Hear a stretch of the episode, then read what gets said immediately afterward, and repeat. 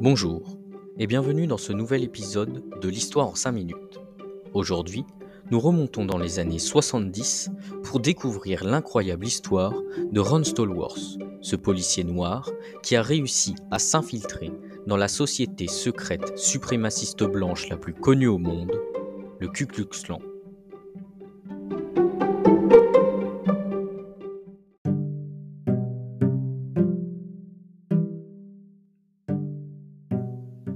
Tout commence en 1972 aux États-Unis dans la ville de Colorado Springs. Fraîchement arrivé dans la région, un certain Ron Stallworth envisage une carrière dans les forces de l'ordre. Il devient quelque temps plus tard le premier policier afro-américain à rejoindre le commissariat de Colorado Springs.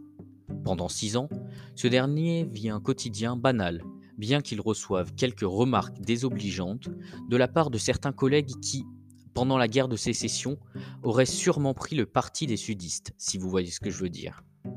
Mais si Ron Stallworth est devenu policier, c'est dans un but particulier. En effet, il a toujours voulu être agent sous couverture.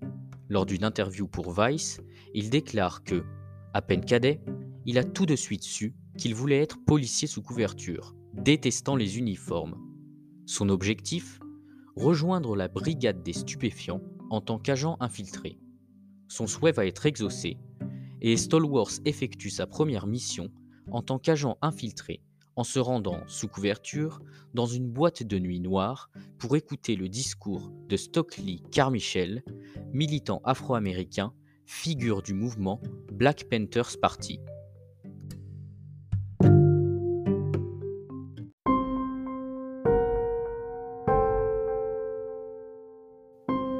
Par la suite, Stallworth est promu au service des renseignements.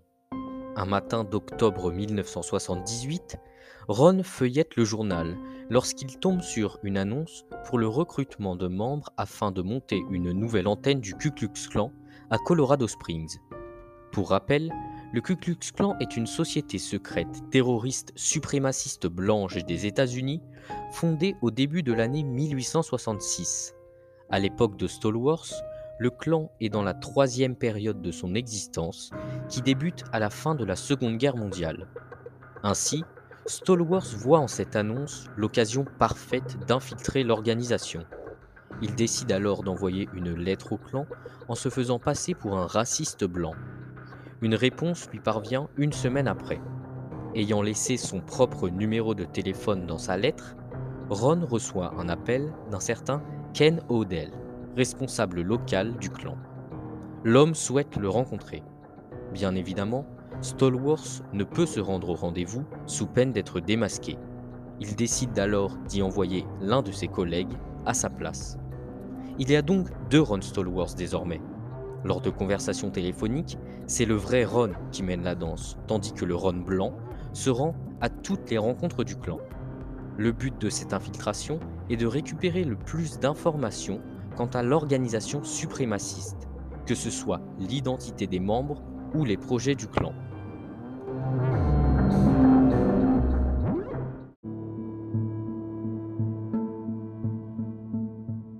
Stallworth va même réussir à approcher le grand sorcier impérial, autrement dit le leader national du Ku Klux Klan, un certain David Duke, avec qui il s'entretient régulièrement au téléphone.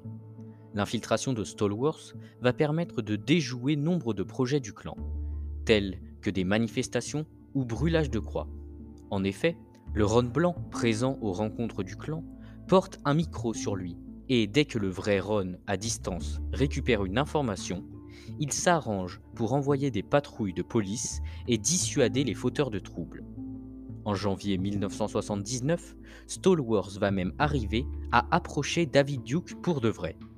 En effet, le grand sorcier impérial est en visite à Colorado Springs. Ce dernier a droit à une protection policière et, comme par hasard, c'est Stallworth qui est chargé de veiller sur lui. Cependant, étant donné que Duke et Stallworth se téléphonent régulièrement, ce dernier craint qu'il ne reconnaisse sa voix et que cela compromette sa mission. Or, miraculeusement, il n'en est rien, et les deux hommes prennent même une photo ensemble. Quelques mois plus tard, le supérieur de Ron décide de mettre fin à la mission sans aucune explication. L'infiltration de Stallworth fut un franc succès. L'identité de nombreux membres du clan a été dévoilée et de nombreux projets déjoués. Deux éminents membres de l'organisation ont même pu être arrêtés.